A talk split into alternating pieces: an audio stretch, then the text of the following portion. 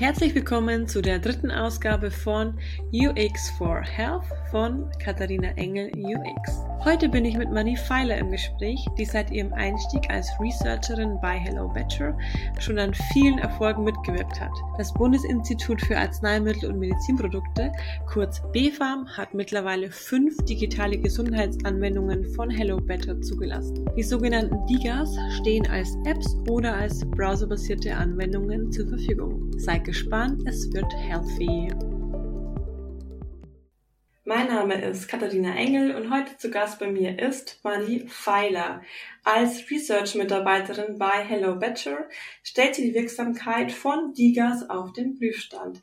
Herzlich willkommen, liebe Marie. Ich freue mich auf das Gespräch und würde dich bitten, dass du dich einmal kurz den Zuhörerinnen und Zuhörern vorstellst. Ja, hallo Katharina, danke für die Einladung. Ich freue mich total, dass ich heute in deinem Podcast zu Gast sein darf.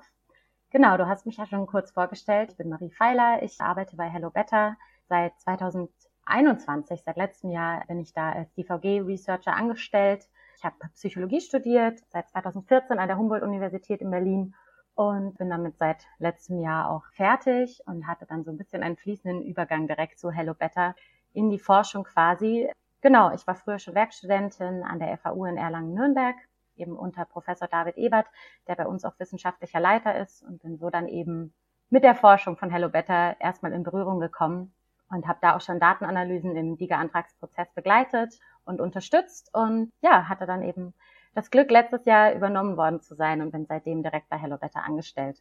Sehr cool. Diger Antragsprozess ist auf jeden Fall ein gutes Stichwort. Darüber werden wir nämlich heute ausführlich sprechen. Bevor wir so tiefer einsteigen, habe ich immer als äh, Starter ein, die Frage, so welche Apps im Kontext von Gesundheit, Wellbeing oder Fitness nutzt du denn eigentlich selbst? Gibt's da? Äh, ja, ich muss ganz ehrlich sagen, ich hatte so vor meiner Arbeit bei Hello Better relativ wenig Berührungspunkte mit dem ganzen Thema Digital Health und habe das natürlich jetzt ein größeres Interesse auch entwickelt. Die einzigen Apps, die ich so im Vorhinein schon selber mal genutzt habe, war, dass ich mal so eine Meditations-App ausprobiert habe. Habe dann aber auch gemerkt, dass es gar nicht so mein, mein Ding irgendwie ist. Und es gibt ja auch so Zyklus-Apps, die habe ich relativ lange benutzt. Genau, und finde mhm. die auch ganz gut, wie die mittlerweile gestaltet sind. Aber ganz allgemein muss ich sagen, dass ich mit dem Thema vor meiner Arbeit wenig Berührungspunkte hatte und ja, da tatsächlich noch so ein bisschen neu in dem ganzen Feld bin. Mhm. Und gibt es dann irgendwie bestimmte Länder oder Startups, Trends, die du verfolgst, wo du hinguckst, jetzt äh, verknüpft als äh, Inspiration für deine Arbeit oder als Wissensquelle? Also ich muss sagen, dass ich vorhinein durch meine Arbeit dann auch schon als Werkstudentin äh, bin ich sehr auch mit dem Thema in Berührung gekommen, was so Machine Learning in dem Bereich angeht. Habe da so ein ganz persönliches Interesse jetzt einfach in, in dem Forschungsbereich. Also ich würde sagen, dass da mein größeres äh, Interesse liegt. Wir waren jetzt auch schon mit der Firma auf Konferenzen und wo man schon auch merkt, das Thema Digital Health wird einfach auch ein, ein größeres und relevantes Thema. Und daher finde ich diesen Bereich, alles was Machine Learning angeht und auch so Personalisierung in dem Bereich, Sensordaten, das ist noch ein Riesenfeld, was total im Vormarsch ist und auch einfach jetzt aus methodischer und statistischer Sicht sehr interessant ist. Das verfolge ich und will mich da auch noch weiterentwickeln. Und natürlich, ja, verfolgen wir auch so im Team die neuen DIGA-Listungen und schauen uns da auch die Evidenz oder die entsprechenden Paper an und tauschen uns da auch aus. Genau, und da bin ich jetzt natürlich auch durch meine Stelle bedingt, ja, versuche ich da immer up-to-date zu sein und das mit zu verfolgen. Mhm. Sehr cool. Ja, DIGA-Listungen, da kann man ja gar nicht ins Ausland gucken, weil das ist halt einfach das nur in Deutschland der Fall. Deswegen ist das ein bisschen, ja, begrenzt. Aber auf jeden Fall Machine Learning, das ist ja sehr, sehr interessant, die Verzahnung. Da kommt bestimmt auch in Zukunft immer mehr. Habt ihr denn auch bei Hello Better selbst ähm, Machine Learning im Einsatz wahrscheinlich oder bei diversen Apps? Bislang ist das jetzt in unseren Programmen noch nicht implementiert. Mhm. Aber wir forschen dazu. Wir haben da auch ein Team dazu, in dem ich jetzt aktuell nicht äh, tätig bin, aber dass sich eben genau mit diesen Themen auch auseinandergesetzt. Da geht es so äh, um ja, Prediction Models und das ist super spannend und ist aber auch eben noch so ein bisschen äh, in den Kinderschuhen und ist natürlich dann auch im Bereich der Implementierung immer gar nicht so einfach, weil das natürlich dann auch wieder ja, Änderungen am, am Produkt irgendwie bedeutet. Aber wir sind da dran und wissen natürlich auch, dass es ein Thema ist, was allgemein jetzt auch einfach sehr interessant ist für auch zum Beispiel potenzielle Investoren oder so. Also es ist einfach ein, ein mhm. Thema, an dem man nicht vorbeikommt in dem Bereich und da sind wir natürlich auch mit dran. Mhm. Und ich sag mal, ihr könnt ja auch mit über 50 Millionen Menschen, die mittlerweile auf euer Angebot zugreifen, auch ganz schön viel lernen. Also das äh, wirft ja doch ein bisschen den Datensatz ab und ich glaube, das ist halt ja extrem gutes Potenzial und eine sehr gute Basis für Machine Learning, für welche Erkenntnisse kann man übertragen ähm, und welche ja, Cluster bilden sich oder welche ja, ähm, Habits ähm, oder welche Methoden sind besonders erfolgreich. Da kann man ja wirklich total viel daraus lernen und das dann auch in Machine Learning AI übertragen. Mhm. Ja, genau, ja. Und ich finde so auch 50 Millionen Menschen, die mittlerweile auf eure Apps zugreifen, das kann man auch echt mal so stehen lassen, äh, weil das ist echt meine Hausnummer, würde ich sagen. Und Hello Better ist einfach der absolute Vorreiter in Deutschland. So meine Wahrnehmung von außen zumindest. Ihr habt mittlerweile acht zugelassene Digas. Wenn ich falsch liege, bitte korrigiert mich. Äh, fünf zugelassene Digas haben wir. Fünf zugelassene, genau. okay. Mhm. Und drei, glaube ich, in so einem Wartemodus. Vorläufige genau. Zulassung. Nein, also genau, wir haben fünf zugelassene Digas, bei denen wir den, den Antragsprozess äh, eben jetzt schon komplett und auch erfolgreich durchlaufen haben. Wir haben auch noch Programme, die nicht als Digas gelistet sind, haben auch aktuell Anträge am Laufen. Genau, aber mit diesen fünf zugelassenen Digas sind wir eben jetzt dann schon äh, im Verzeichnis gelistet. Es ist natürlich sehr schön zu hören, dass das von außen so wahrgenommen wird, dass wir da, dass wir da sehr präsent sind. Und das ist ja auch noch gar nicht so lange so. Also unsere erste Diga wurde im Oktober letzten Jahres gelistet. Das heißt, es ist natürlich ja für uns jetzt sehr schön, dass wir da die Präsenz haben können und äh, mhm. mit diesen fünf Digas aktiv da ja. sein können. Also es macht den Eindruck, wenn es läuft, dann läuft's halt. Also ihr habt so den Schlüssel gefunden oder, oder wisst, wie man das B-Farm überzeugt und das könnt ihr jetzt einfach immer wieder anwenden. So macht den Eindruck und deswegen sprechen wir ja auch, weil ich mhm. da total interessiert bin, wie man es eigentlich schafft, weil es sind ja so viele Hürden, so viele Kriterien, die man erfüllen muss.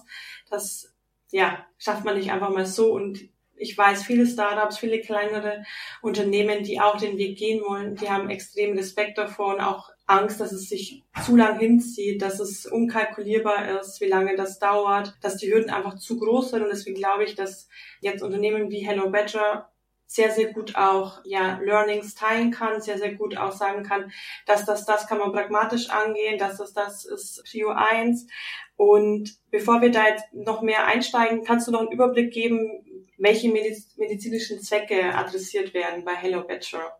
Mhm. Genau, also wie ich ja gerade schon gesagt habe, wir haben jetzt äh, eben fünf Digas, die jetzt auch verschiedene jetzt psychische Erkrankungen ansprechen und letztendlich auch ein relativ breites Indikationsfeld da. Unsere erste Liga war Hello Better Stress und Burnout, in der die Stressbeanspruchung adressiert wird und eben reduziert werden soll durch das Programm. Dann gibt es Hello Better Diabetes und Depression, da, was sich an depressive Symptome spezifisch bei Menschen mit Diabetes richtet, weil es da eben eine hohe Komorbidität gibt und viele Personen, die eben Diabetes haben und unter depressiven Symptomen parallel leiden und dann natürlich dann auch die Behandlung im besten Fall ähm, ja, sich eben spezifisch an die Schwierigkeiten und Symptome der Betroffenen richtet. Hello Beta Vaginismus Plus. Vaginismus ist eine sexuelle Funktionsstörung, bei denen es eben zu Beschwerden bei der vaginalen Penetration jetzt während dem Geschlechtsverkehr kommt. Und da mhm. ja, soll das Programm eben dabei unterstützen, diese Beschwerden zu lindern und im besten Fall eben den Teilnehmenden da die Möglichkeit geben, wieder äh, ein ein Sexleben letztendlich zu haben, wie es auch gewünscht ist. Und Hello Beta chronische Schmerzen, das ist äh, eine Liga, die jetzt noch vorläufig gelistet wird. Das heißt, die Erprobungsstudie läuft aktuell, in dem die Schmerzbeeinträchtigung von Betroffenen reduziert werden soll. Und unsere letzte jetzt gelistete Liga war Hello Beta Panik, die sich eben an mhm. Betroffene von, von einer Panik oder Panikstörung oder Panikstörung mit Agoraphobie richtet, in der die Paniksymptome eben mhm. gelindert werden soll. Genau, also es ist ein mhm. relativ breites Feld. Mhm. Genau, in denen auch verschiedene. Breites Feld und ihr habt Nischenprodukte oder Produkte oder Angebote, die sich eher an, an eine gezieltere Gruppe richten, wie zum Beispiel Frauen mit, mit dieser Art von Beschwerde, aber ihr habt auch ähm, Schmerzen im Allgemeinen, Panik im Allgemeinen. Ist das so von euch bewusst so, so gewollt oder testet ihr das auch gerade aus? Also was irgendwie in der Breite gut funktioniert oder ob eher Nischenangebote funktionieren? Mhm. Also ich würde sagen, es ist natürlich, es sind so zwei unterschiedliche Themen. Das eine ist natürlich, wenn so ein Thema wie, wie Stress und Burnout ist einfach wahnsinnig verbreitet und es gibt sehr viele Personen, die mhm. davon betroffen sind und es ist da natürlich dann von, von so großer Relevanz irgendwie ein Programm anzubieten, was so viele Leute äh, ansprechen kann und dann eben auch potenziell eine Hilfe sein kann für so viele Personen. Und bei so einem Programm wie Hello Better Vaginismus Plus würde ich sagen, was da auch ja eben die große Wichtigkeit ist und warum ich mich zum Beispiel ganz persönlich auch so gefreut habe, warum wir äh, diese DIGA listen konnten, ist halt, dass es natürlich ein, ein Thema ist, was wahnsinnig stigmatisiert ist mhm. und wo es noch ganz wenig Behandlungsangebote gibt. Und da ist natürlich dann die Relevanz, so ein Programm auf, zum, auf den Markt zu bringen, eher die da eben, ja, Personen eine Hilfestellung und irgendwie ein niedrigschwelliges Angebot zu geben, wo es einfach so etwas faktisch noch nicht gibt. Und in dem Bereich ist das natürlich auch ein Riesenplus, dass es dann eine, eine anonyme Alternative sein kann. Mhm. Also dass die Betroffenen ja, die teilweise auch Angst irgendwie vor gynäkologischen Untersuchungen oder so haben, dass wir denen da so gerecht werden, weil es ein digitales Programm ist und die Personen mhm. das in ihren eigenen vier Wänden irgendwie äh, durchführen ja. können. Total. Genau, also ich würde also sagen, das sind so zwei unterschiedliche Ansatzpunkte. Ja. ja, ich kann mir auch vorstellen, dass wenn eben Betroffene mit Vaginismus feststellen, okay, da gibt es eine App, dann werde ich nicht die Einzige sein und sind da vielleicht auch mutiger darüber zu sprechen und fühlen sich halt vielleicht einfach wieder normaler oder so, dass, dass, dass sie nicht alleine sind mit dem Problem. Ja, wir wissen auch ähm, da von Teilnehmerinnen, dass zum Teil, also zu den Programmen gehört ja dann auch immer sowas wie, wie Psychoedukation, also eine Aufklärung über das Störungsbild und auch vielleicht eben die körperlichen Zusammenhänge, die da zugrunde liegen sind. Und da wissen wir auch, dass da ganz viel Aufklärung auch gar nicht ja, vorhanden ist und dass auch viele TeilnehmerInnen da gar nicht wissen, was es für Behandlungsangebote gibt und dass es sich tatsächlich auch über eine über ein Störungsbild irgendwie handelt, das tatsächlich behandelt werden kann. Ähm, mhm. Genau. Ja, sehr gut. Ich finde, jetzt wo wir wissen, welche Krankheiten ja behandelt werden oder welche, welchen, welche Anforderungen damit verbunden sind, können wir jetzt auch stärker bewerten, was es eigentlich heißt, die Wirksamkeit und Evidenz der Programme festzustellen, weil das ist ja dein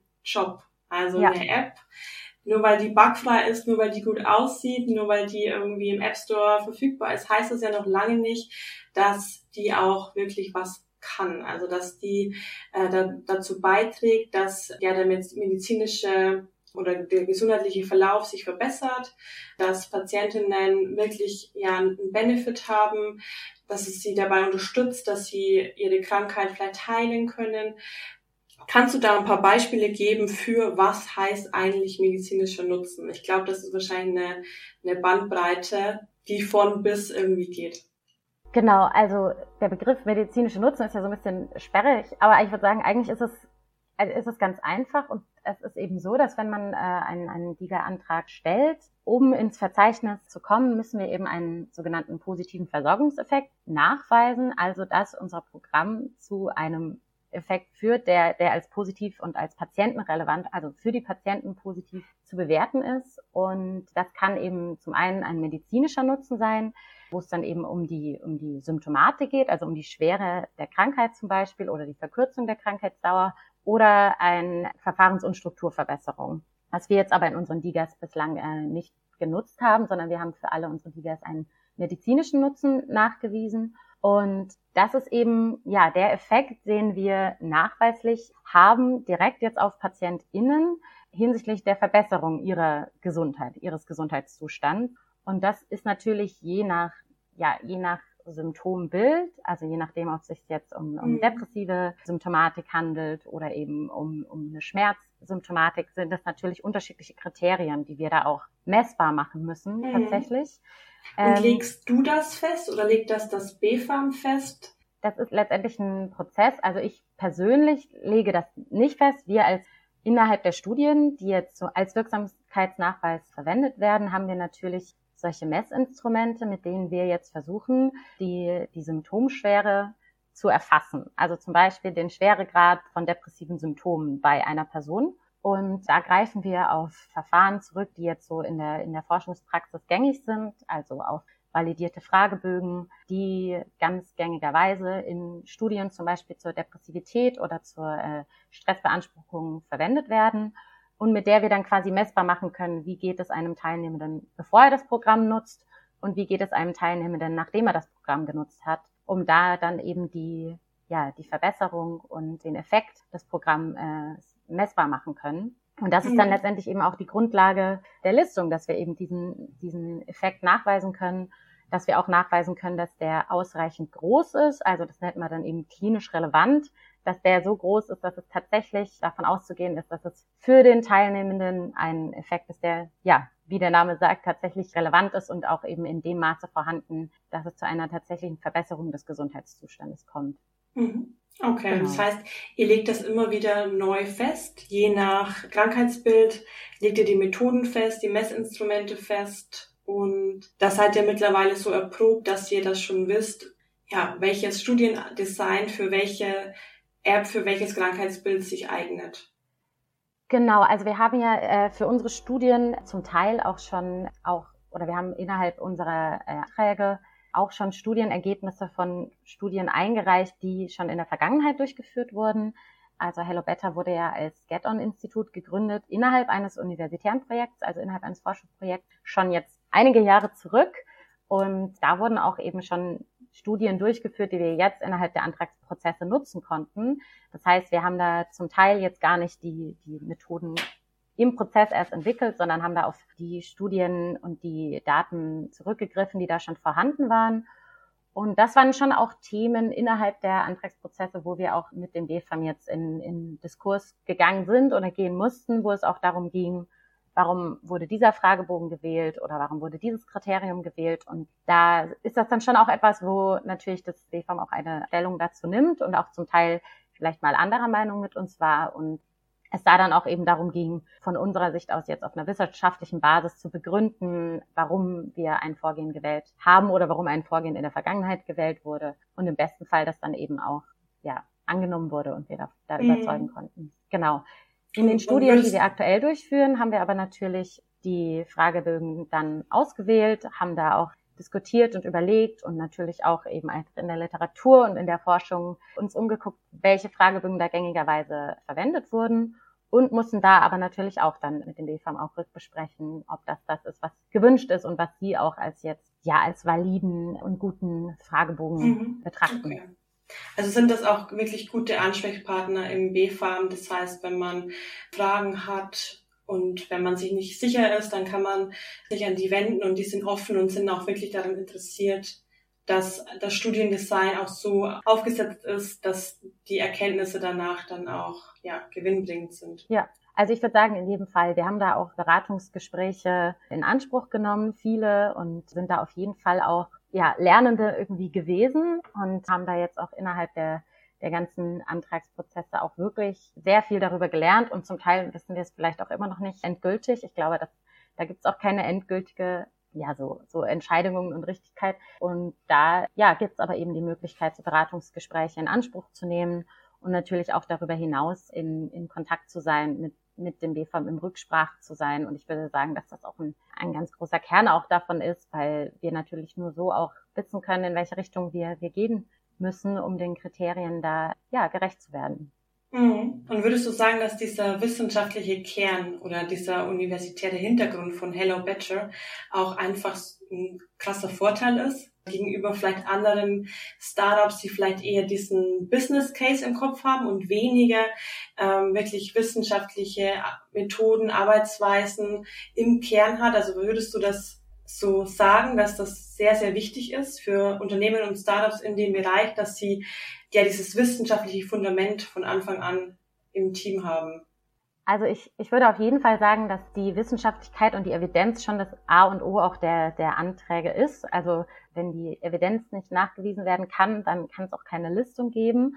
Mhm. Und da ist in jedem Fall auch total wichtig, eben in den, in dem Prozess mit dem BFAM würde ich sagen, eben auch jetzt von so Marketing-Sprech erstmal wegzukommen, sondern eben genau diese Evidenzprüfung auf ganz, ja, wissenschaftliche Art und Weise irgendwie anzugehen kann mir gut vorstellen, dass wir natürlich da in einen Bereichen Vorteile hatten, auch dadurch, dass wir schon Studien haben, auf die wir zurückgreifen konnten und das auch einfach jetzt, ja, die Forschung würde ich sagen, so die Grundlage unserer, unserer aller, aller unserer Programme ist. Wir haben insgesamt über 30 äh, randomisiert kontrollierte Studien, die ähm, eben unsere Programme auch evaluieren und können dadurch natürlich auch sehr gut argumentieren, warum wir von der Wirksamkeit unserer Programme überzeugt sind und konnten somit natürlich auch schon auf diese Studien zurückgreifen und dann direkt permanente Listungen gehen, anstatt erst eine Erprobungsstudie im Laufe des Prozesses durchzuführen. Ob es aber jetzt für, für neuere Startups ein Nachteil ist, weiß ich gar nicht. Ich glaube, man muss vielleicht aber natürlich wissen,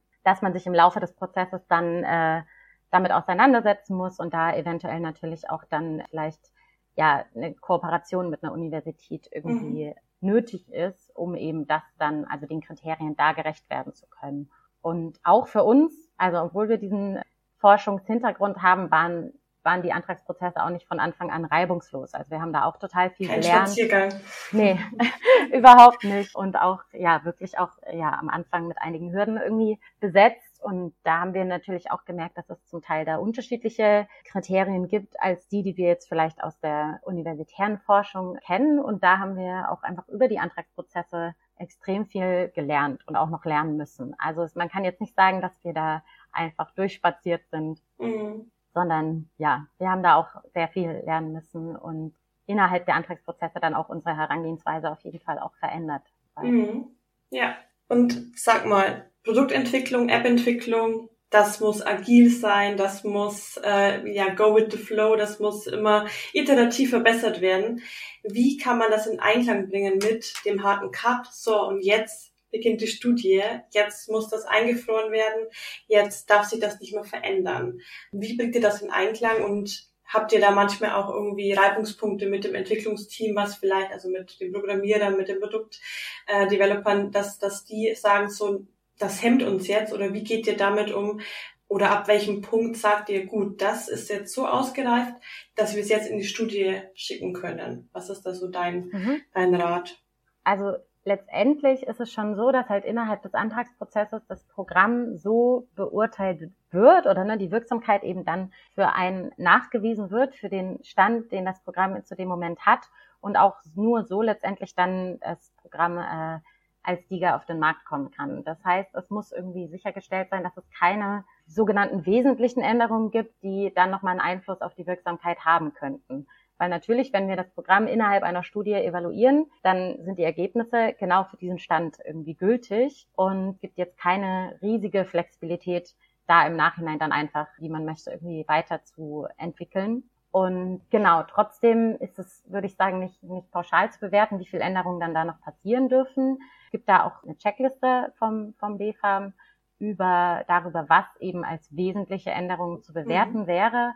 Das betrifft natürlich alles, was potenziell einen Einfluss auf die Wirksamkeit hat. Also wie gut das Programm funktioniert jetzt bei den Teilnehmenden oder natürlich auch alles, was einen Einfluss vielleicht auf Datensicherheit etc. hat. Und im Zweifel müsste das dann eben ja beim BFAM auch angezeigt werden und geprüft werden, ob diese Änderung eben zu groß ist dafür, dass es so einfach noch bestehen bleiben kann das würde für mich als Designerin, als äh, UX-Designerin bedeuten, dass ich zum Beispiel Buttonfarben ändern dürfte, dass ich vielleicht Schriftarten ändern dürfte.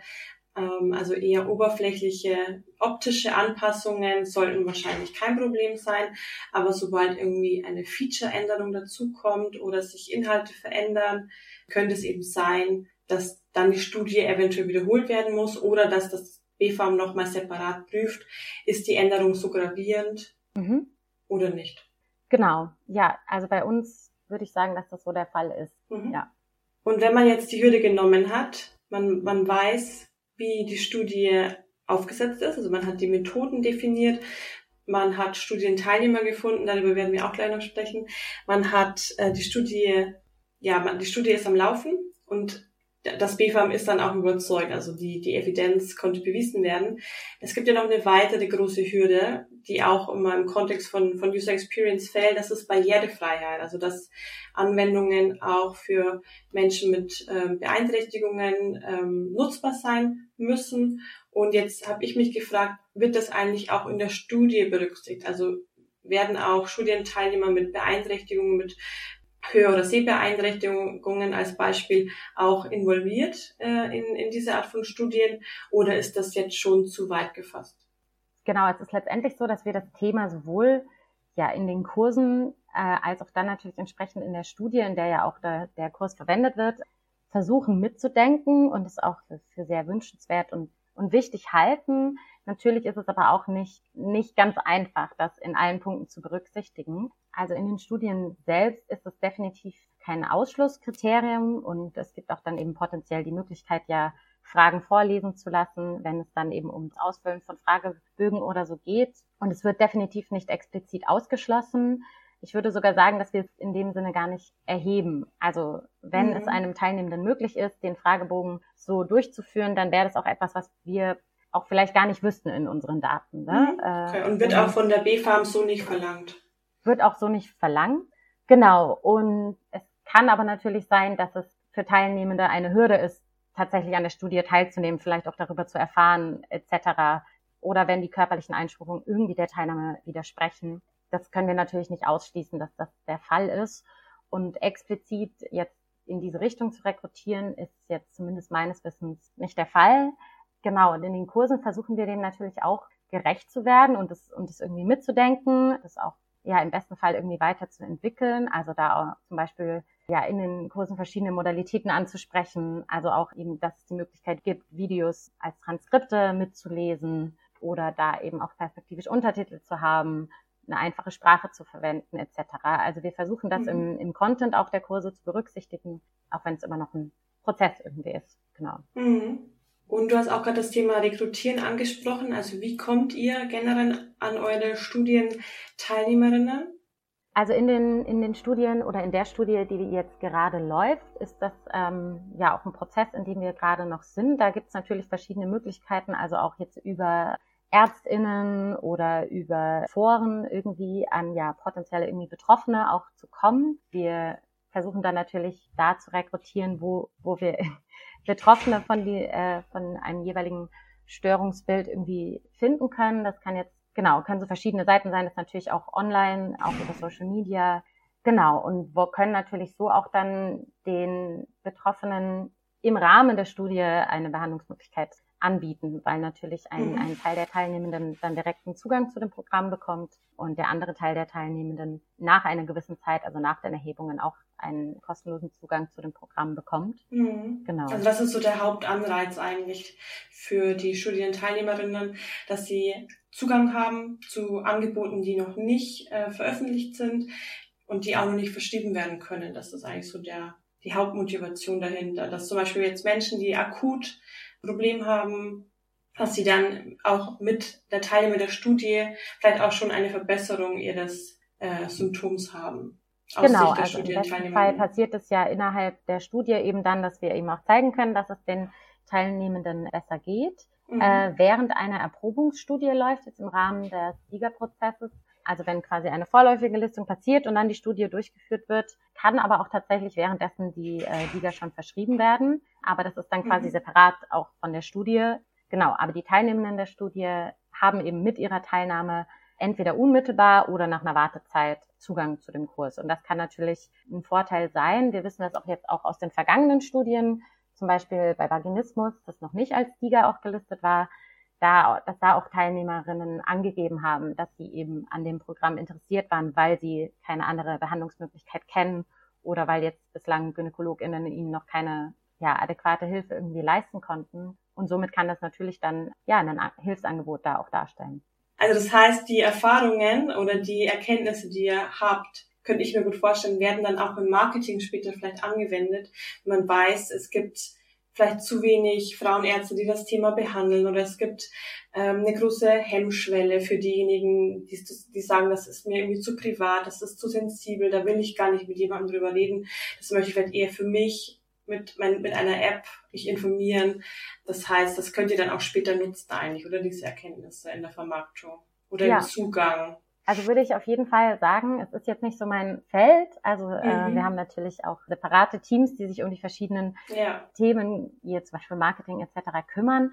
Aber das ist auf jeden Fall ein Punkt, der uns jetzt auch beschäftigt und wo wir natürlich auch im Austausch sind und wo ich auch sagen würde, dass es sich auch je nach Liga auch irgendwie unterscheidet, so was das Zielpublikum ist und vielleicht auch wie, wie leicht es ist, an Verschreibungen also zu kommen oder eben potenzielle Teilnehmende irgendwie oder auch potenzielle VerschreiberInnen zu erreichen. Das ist auf jeden Fall je nach DIGA unterschiedlich und genau, würde ich schon sagen, die Erfahrungen dann auch nutzen und jetzt zum Beispiel vielleicht wie bei Vaginismus eben auch eher über Social Media zu gehen, wo vielleicht auch Personen sich darüber austauschen oder Hilfe dazu schon gesucht haben oder so. Und das kann mhm. natürlich bei einem anderen Krankheitsbild, wie zum Beispiel chronische Schmerzen, was potenziell auch eher ältere Betroffene, wo es potenziell ja. auch eher ältere Betroffene gibt, eine andere Herangehensweise sein. Mhm. Zum Beispiel über den Physiotherapeuten oder Zum Orthopäden. Beispiel, ja, ja. würde ich sagen, ja. ja. Leider nicht so mein Feld, aber ja, ja. ist auch sehr spannend. Sehr gut. Ja, ich finde, wir haben jetzt echt schon, also ich habe für mich ganz, ganz viele Erkenntnisse schon sammeln können und finde das ja total spannend, diese Einblicke zu haben.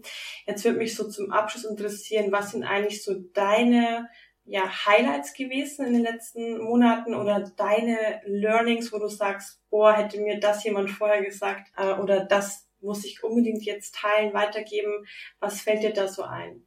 Also als Highlight muss ich sagen, was, was mir an meiner Arbeit jetzt bei Hello Better besonders Spaß macht, ist natürlich, dass man das Gefühl hat, dass man so einen direkten Impact hat durch mhm. seine Arbeit. Also ich habe das ja auch am Anfang gesagt, ich bin da mehr oder minder so ein bisschen, bisschen reingeschlittert irgendwie über einen Werkstudentinnenjob und war dann direkt drin in diesen Antragsprozessen. Und es ist natürlich ein Riesenhighlight gewesen, dass dann tatsächlich die Arbeit, die man irgendwie, die wissenschaftliche Arbeit, die man geleistet hat, nach drei Monaten, also nach dem Zeitraum, in dem die, äh, die Prüfung dann stattgefunden hat, äh, als Sieger gelistet werden konnte. Das war natürlich vor allem bei der ersten Sieger ein Riesenerfolg ja, man hatte so einen direkten Einfluss an diesen Prozess und weiß mhm. dann natürlich auch, dass das jetzt ein Programm ist, was irgendwie von den Kassen erstattet werden kann und womit potenziell eben auch Betroffene unterstützt werden können. Und das ist schon für mich das große Plus und auch das, was ich an mhm. meinem Job so toll finde und wo ich auch mir vorstellen kann, dass es eben auch ein anderer Aspekt jetzt von Forschung ist, als jetzt, wenn ich an der Universität angestellt bin, weil wir natürlich eben diesen direkten Impact haben und weil wir auch ganz äh, akut auch ja an Veränderungen dann irgendwie beteiligt sind und die mitkriegen. Also es ist mhm. sehr äh, vielfältig. Wir sind immer wieder mit neuen Anforderungen und auch Aufgaben konfrontiert. Also ich kann, glaube ich, sagen, dass es jetzt in den anderthalb Jahren, die ich bei Hello Better arbeite, noch keinmal irgendwie langweilig war und auch immer wieder neue Tasks irgendwie dann auf mich zukommen. Es macht total viel Spaß und ist auch ein Arbeitsfeld, was mir jetzt, als ich, als ich angefangen habe, Psychologie zu studieren, war das kein Arbeitsfeld, was mir bekannt war. Und ich glaube, das mhm. ist auch mhm. äh, total spannend, was da auch, total, ja, was es da für ja. Möglichkeiten gibt, auch irgendwie tätig zu sein. Das glaube ich auch, dass das sich erst gerade in den Anfängen befindet und dass jetzt eben Firmen wie Hello Better da so vorpreschen und den, den Weg ein bisschen ebnen für alle, die dann nachkommen. Und da ist bestimmt noch so viel ja, Potenzial drin, was jetzt erst langsam ja, anfängt, äh, gesehen zu werden auch. Also Thema Verordnerinnen, Patientinnen, also all diejenigen, die das irgendwie verschreiben, all diejenigen, die das nutzen, wissen davon teilweise noch gar nichts, dass es Apps für das, das, das gibt. Und das fängt alles erst an und dann kann man eben auch dann, äh, lernen, äh, das weiterentwickeln. Und das glaube ich eben auch, dass ja gerade so Expertinnen wie du da die Innovationen im Digital Health vorantreiben und das extrem wertvoll ist.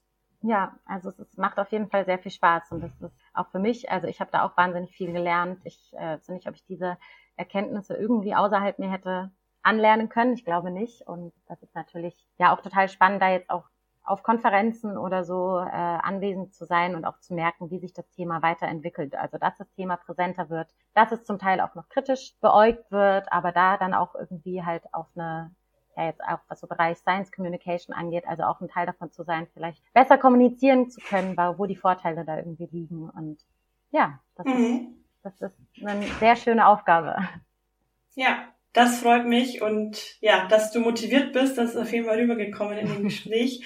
Ich sag vielen, vielen Dank für die vielen spannenden Einblicke in deinen Job als Researcherin. Und ja, ich bin gespannt, was da sonst noch äh, kommen wird in den nächsten Monaten. Ich habe Hello Better auf jeden Fall auf dem Radar und ich hoffe, die Zuhörerinnen und Zuhörer auch. Danke dir, Vielen danke Dank, für die Einladung. Gerne.